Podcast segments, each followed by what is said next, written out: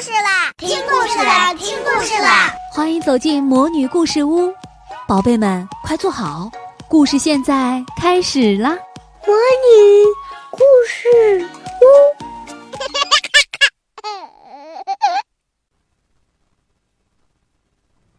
第九章：午夜决斗。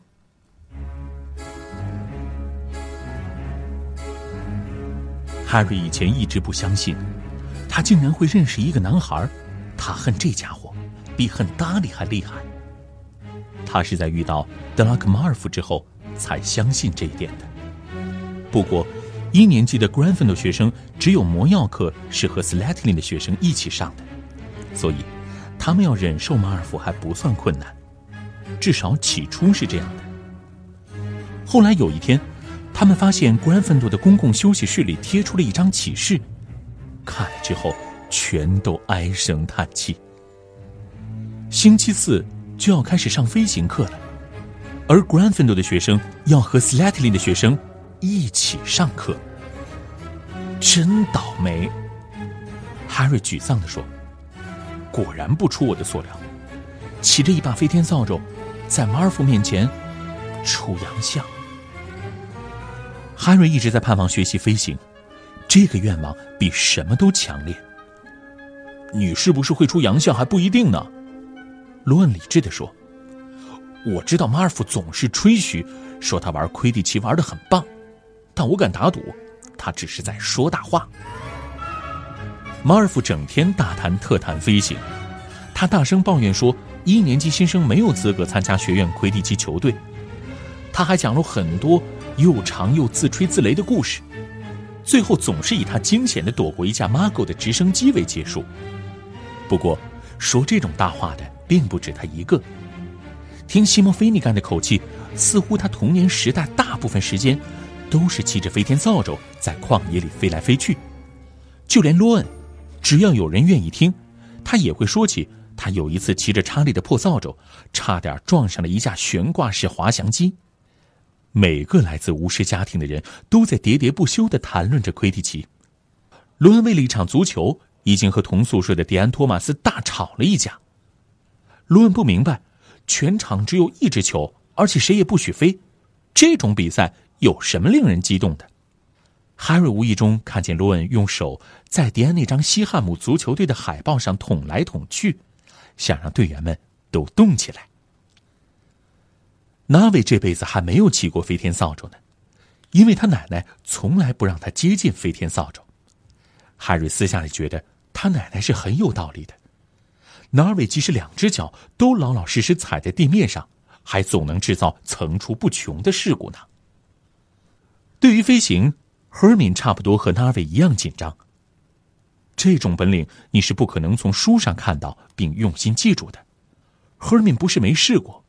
星期四早上吃早饭的时候，他不停的对他们念叨他从一本名叫《神奇的魁地奇球》的图书馆藏书中看来的一些飞行指导，把他们烦得够呛。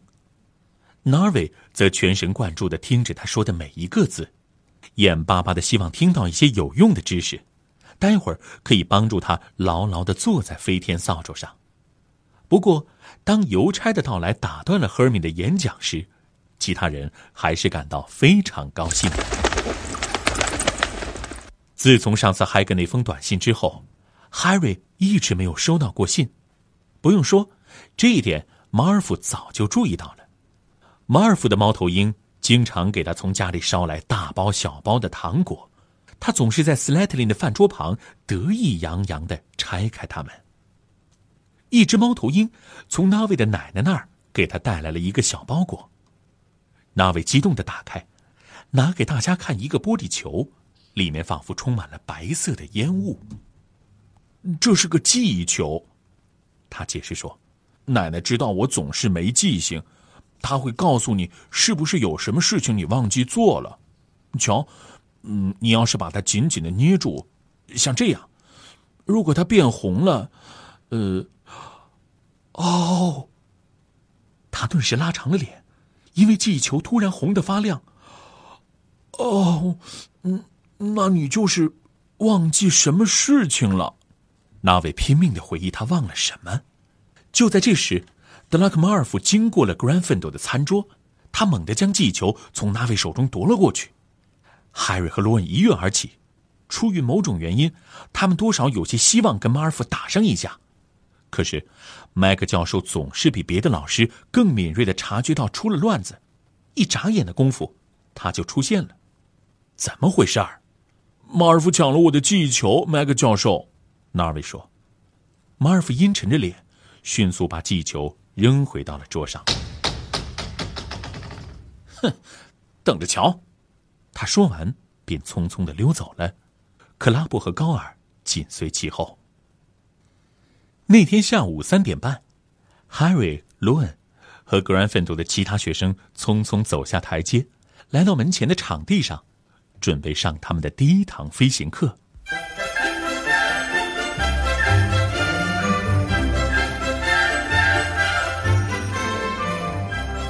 这是一个晴朗有微风的日子。当他们快步走下倾斜的草地，向场地对面一处平坦的草坪走去时，小草在他们脚下微微起着波浪。草坪那边就是近邻，远处黑黝黝的树木在风中摇曳。斯莱特林的学生已经在那儿了，还有二十把飞天扫帚整整齐齐地排放在地上。Harry 曾经听弗雷德和 George 抱怨过学校里的飞天扫帚，说有的扫帚在你飞得太高时会簌簌的发抖，还有的呢总是会微微的偏向左边。他们的老师胡奇女士来了，她一头短短的灰发，两只眼睛是黄色的，像老鹰的眼睛一样。好了，你们大家还在等什么？她厉声说道：“每个人。”都站到一把飞天扫帚旁边，快快快，抓紧时间。哈瑞低头看了一眼他的飞天扫帚，它又破又旧，一些枝条横七竖八的戳了出来。伸出右手，放在扫帚把上方。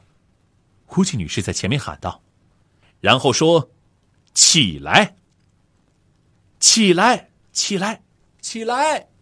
每个人都喊道。Harry 的扫帚。立刻就跳进了他的手里，但这样听话的扫帚只有少数几把。赫敏格兰杰的扫帚只是在地上打了个滚儿，而纳维的扫帚根本纹丝不动。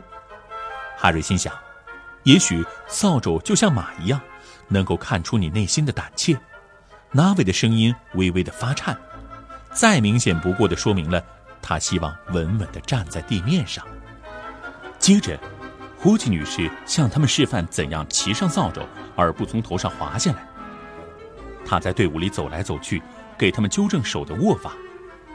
Harry 和罗恩听见他批评马尔福一直做的不对，心里不由得暗暗高兴。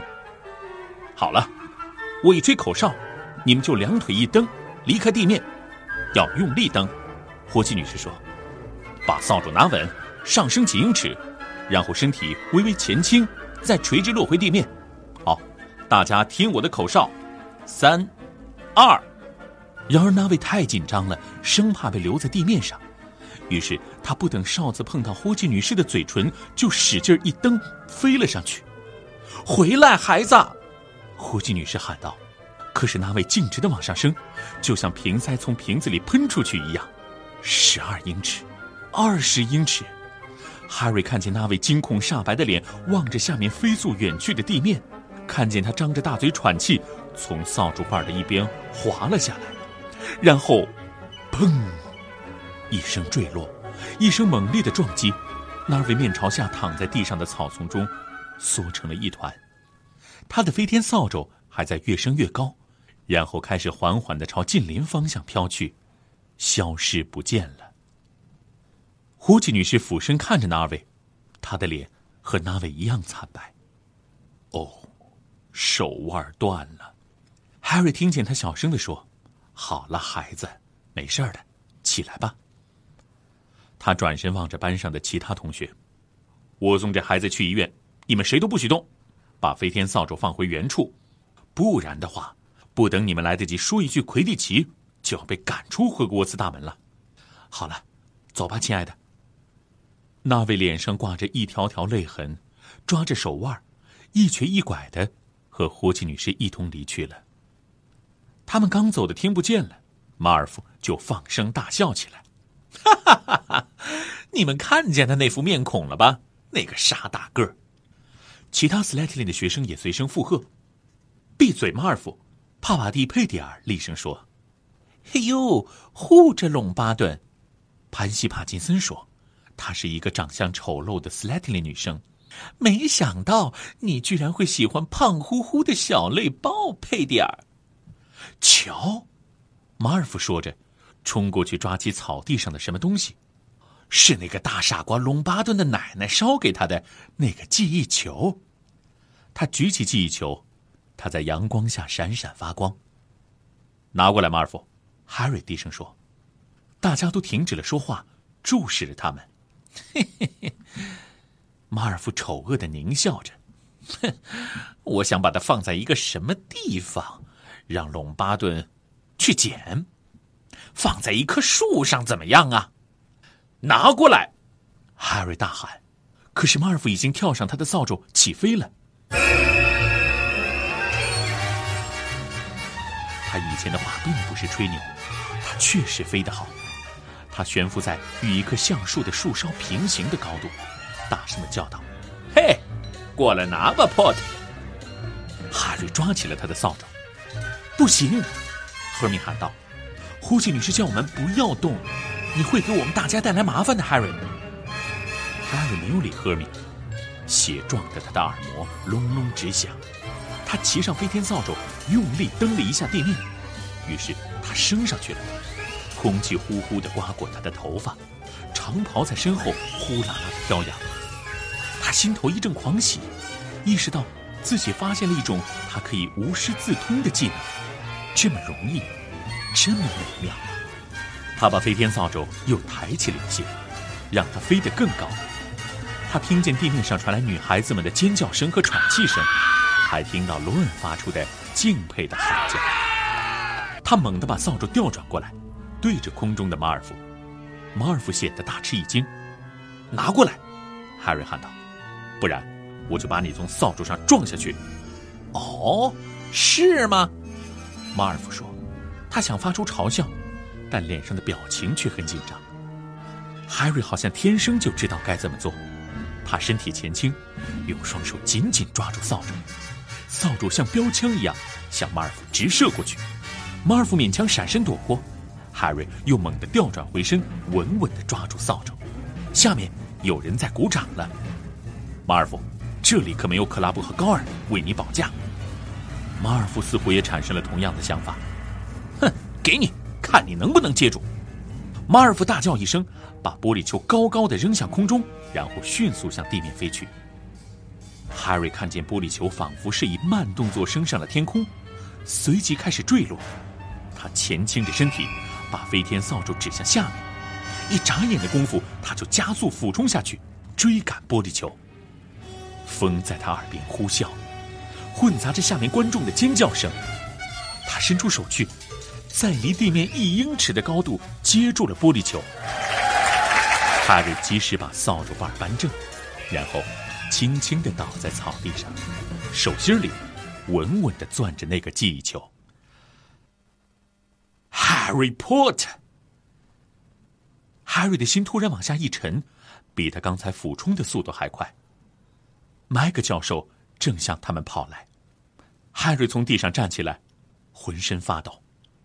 哦，我在霍格沃茨这么多年，我我从来没有。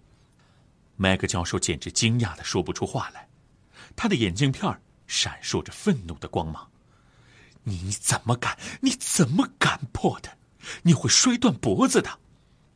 不是他的错，教授。住嘴，佩蒂尔小姐。可是是马尔福，别说了，威斯莱先生。好了，波特，跟我来。麦克教授大步朝城堡走去，哈瑞机械的跟在后面。他离开时，发觉马尔福、克拉布和高尔脸上露出了得意的神情。他知道自己要被开除了，他想说几句话为自己辩解，但他的嗓子似乎出了毛病。麦克教授大步流星地朝前走着，连看也不看他一眼。他必须小跑着才能跟上。哈瑞觉得自己完了，他来了还不到两个星期，再过十分钟，他可能就要收拾东西滚蛋了。达利一家要是看见他出现在大门口，会说什么呢？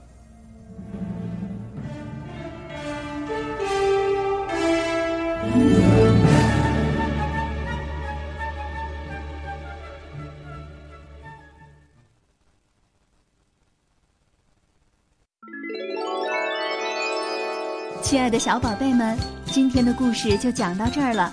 想听更多的好故事，欢迎你在微信公众号上搜索“魔女故事屋”，加关注来和我们做朋友。这里有更多的好故事等着你哦。我们下期再见。